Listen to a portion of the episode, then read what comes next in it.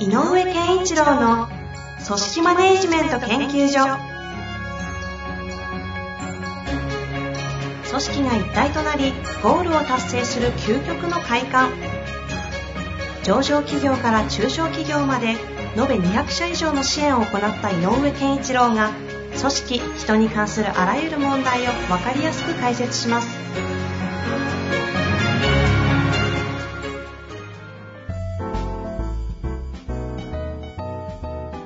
こんにちは。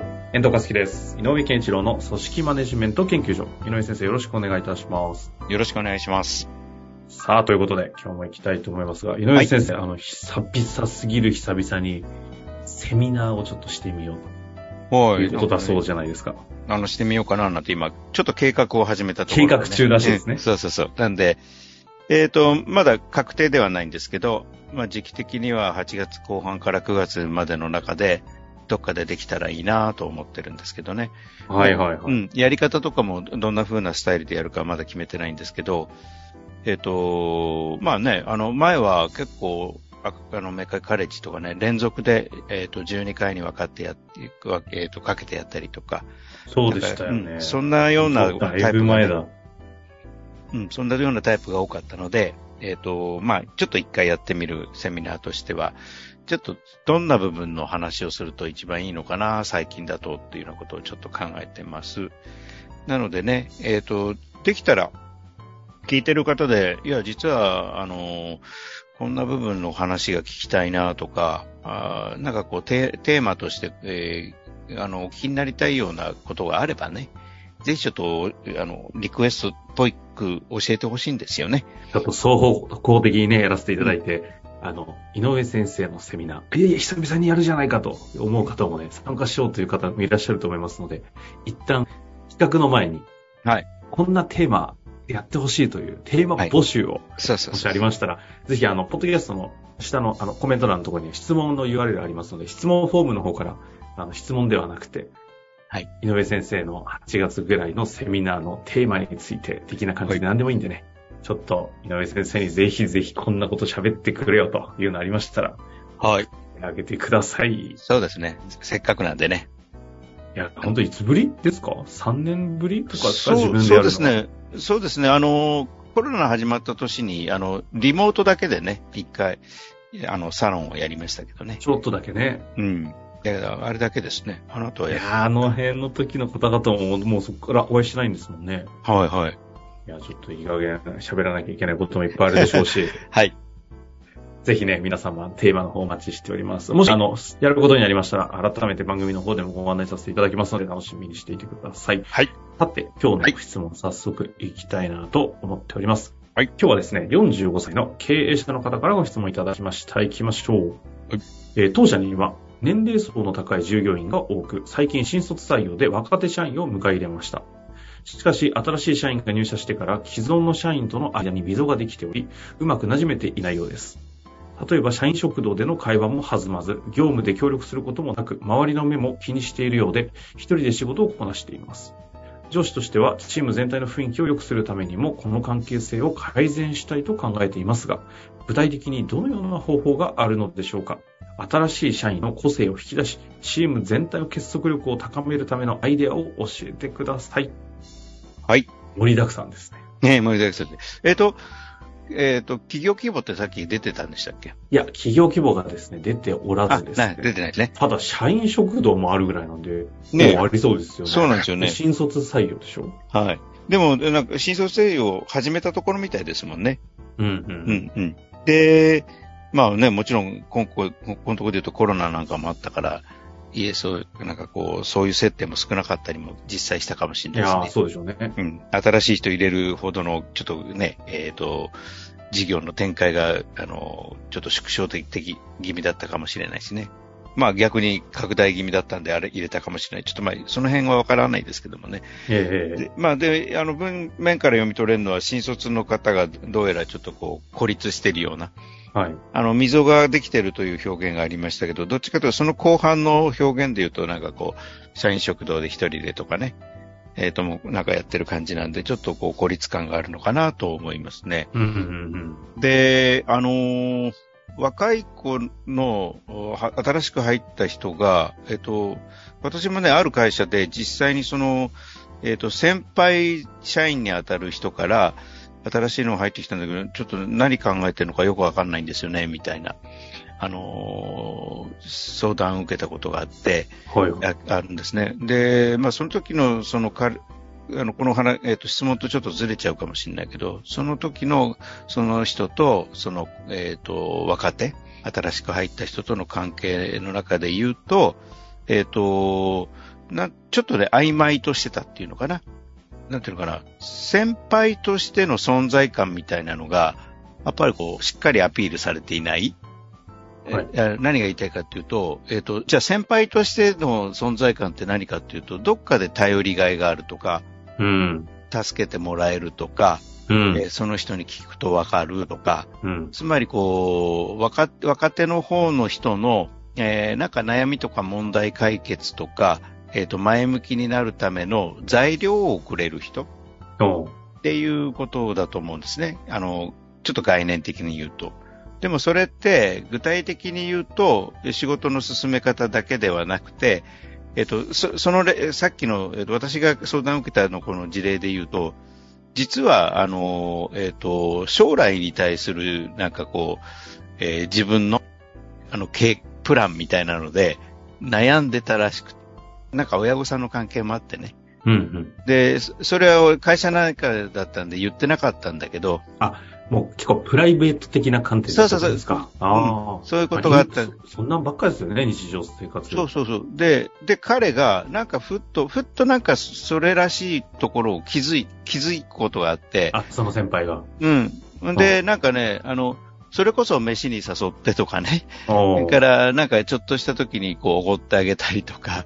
はいはい。あなんか、ちょっとその、ちょっと、えっ、と、さっき僕僕が言った意味での先輩っぽいじゃないんだけど、あの、まあ世の中的な先輩後輩的な、あの、振る舞いをしながら、あの、なんかかん、あの、あるの？みたいな聞いて、どうしたんだと？振ってったらうん、振ってったら、少しずつ話し出してたら、うん。で、実はこの話で先週その人にあまた再会した、あの、別なところで会ったら、はいいや、もうすごく今いい関係なんですって言ってたからね。おー言って事例としてあげあ、てこれリアルな話なんですね。そうそうそう。あーなので、、えっ、と、彼の時のヒントは、あの、ある意味では、えっ、と、仕事上だけでの付き合いではないところに一歩踏み込んでみたら、あれあれっていううちにこう、世界が広がったっていうの？うん。なんかかい、あの、窓が広い開いてったって感じかな。っていう風な感じだったので、あのーこのね、それを、そ、そんなこともあるので、人間ってやっぱりどっかで自分のこの心の中にあって表には出せないことを出せるっていう瞬間に、相手、相手とのね、距離感が縮まるんだろうなと。で、良き先輩っていうのはその出したものをちゃんと一回受け止める。受け止めて、あの、場合によっては、その、えっ、と、だ、あの、ひこうした方がいいよっていうアドバイスじゃなくて、でもこういうことも大事だもんね、なんていうヒントとか、えっ、と、そういうこうキャッチボールをしてくれる、うん。うん相手だといい先輩だと思ってそこから心がどんどん開いていくっていうことがあるので、まあ、あの今回も、えっ、と、既存の年齢層の高い既存の社員と、えっ、と、新卒の若手との間のギャップ？みたいなことがテーマなので、はい。あのえっ、と、先輩、えー年齢の高い社員の方たちの中で、やっぱり、とはいえ、えっ、と、一人ちゃんと教育係は任命した方がいい。まず、うんうんうんちゃんと面倒見ろよ、一年間っていう。うん。あの、要は、えっと、これは、メンター的な話ですか？そうそうそうそう OJT 的な意味で。えっ、と、両方で。あの、両方の意味で。で、えっ、と、メンター的な側面をちゃんと、えっ、と、上司がね、こういうことをちゃんと気をつけてやってくれよと。で、まあ、年齢層が離れてるから、プライベート的なところに踏み込むのにも、これにもちょっと抵抗感あるかもしれないけれど、やっぱり、その、えっ、と、先輩なりの、あえっ、と、既存の、えー社員なりの、その教育者、教育担当なりの、えっ、と、接し方でいいから、えっ、と、その、日頃仕事上だけでは、えー語れないような話、悩みでもいいし、あの、希望でもいいし、はいはいはい。あの、プライベートのことでもいいから、そういう話は必ず触れてあげてほしいねっていうのは、りあのことは言っといてあげていいんじゃないかな。で、そういうふうに、で、それを話してみたら、どんな反応だったかを必ずフィードバックしてもらって、いや、あの、家族のことを聞いたら怒られましたみたいなことだってなくはないのでね。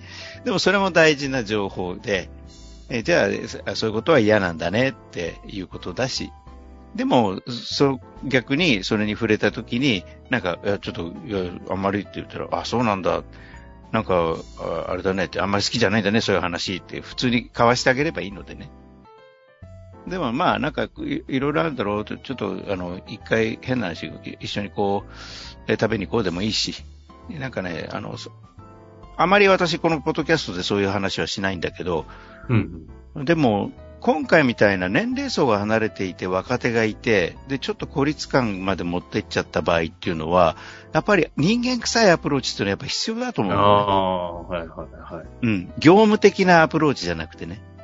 あの、なんかルール、仕組みじゃなくて、すごいちょっと人間臭さみたいなのが必要かなと。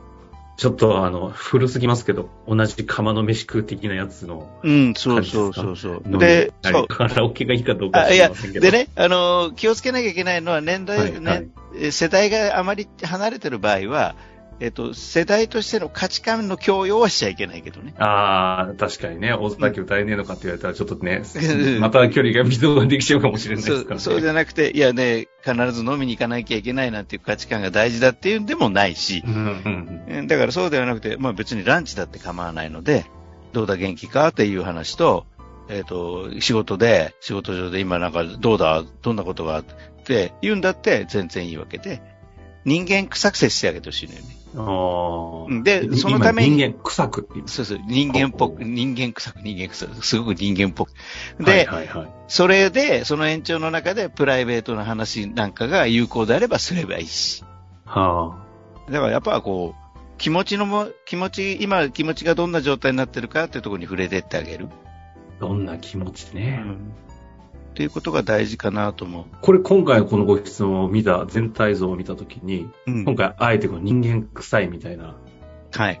方にこう、その、課題、問題感を捉えたのは、なんか何、何を、全体としてどういう問題点を感じたんですか？あの、一番大きいのは、えっ、と、そ既存の社員が年齢層が高くて、えっ、と、新しく取った新卒のっていう、やっぱり年齢的な差が大きいなっていうところ。で、えっ、と、普通の会話とか、なんかみんながこう、わははって笑ってるような話の内容が、そんなに合ってないんだと思うのね。なるほど、なるほど。うん。で、っていうことは、逆に言うと、えっ、と、圧倒的に人数が多いのは新卒じゃなくて既存の年齢層の高い人たちなので、だから一人ぼっちになってるみたいだから、一人ぼっちにさせないっていうことが大事で、そのためにはなんか、なんか変な、変にこう寄ってって話してもしょうがないのでね。それと、そうすると、なんかこう、あの、すごくな、寡黙なんだけどあったかみがあるとかってあるじゃない人って。はいはいはいはい。その、なんかこう、肌、肌感覚で感じる、えっ、と、人と人の距離感みたいなものっていうのがすごい大事だなと思ったから。で、そこで、あここにいていいんだな、ここはいてもいいなって思えることから、あえっ、と、話してみたら、あすごくいろいろ、あの、聞いて、あの、教えてもらったし、助かったなっていう、少しプラスに転じいくと、今の雰囲気が変わっていくんじゃないかなと思うんですね。今回、気持ちってキーワードがありましたけど、やっぱりこううん仕組みとか、うん。その、なんだ、ルルールとか、いろいろなそういう、こうロ、ロジック的な方の形ではなくて、この人の、要は、今一人でいるっていう、この寂しい状態にちゃんとまず気持ちとしてアプローチするっていう、なんかもう、当たり前すぎる話ですけど、意外と組織論動かそうとすると、抜けがちなところな感じはしました。うん、そうなんです。で、特にね、あの、この、本当に実際見るのでね、年齢層の違う既存社員、新卒が始まったばっかりの時の。新卒の扱い方の慣れてなわさとか。かんないからね。逆にね。そそっか、そっか。う。うん。常に撮ってるとこはいいけど、じゃなくて、そう、確かにね、うん始めたって言ってましたもんね。そう。で、そういうところで起こりやすいんですよ、こういうの。そっか。でより、あの、嫁先生の中で相当解像度高いイメージがあったわけですよ。そうそうそう。で、それを解決するのはやっぱりだ誰かなんだよね。あうんなんか、ふーって人に寄ってって、あげた人が解決していってるケースが多い。なるほど。いや、人間臭い、おじき井上健一郎がね、ちょっとここで出ましたね。ありがとうございます。そういうことで今日のところ終わりたいと思いますが、はい改めてね、いろいろ話してきてますけど、人の気持ちもね、忘れちゃいけないなと思い出させていただける機会になりました。はい。ありがとうございました。ありがとうございました。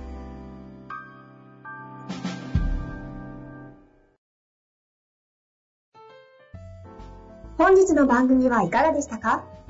番組では井上健一郎への質問を受け付けております。ウェブ検索で井上健一郎と入力し、アカラクリエイト株式会社のオフィシャルウェブサイトにアクセス。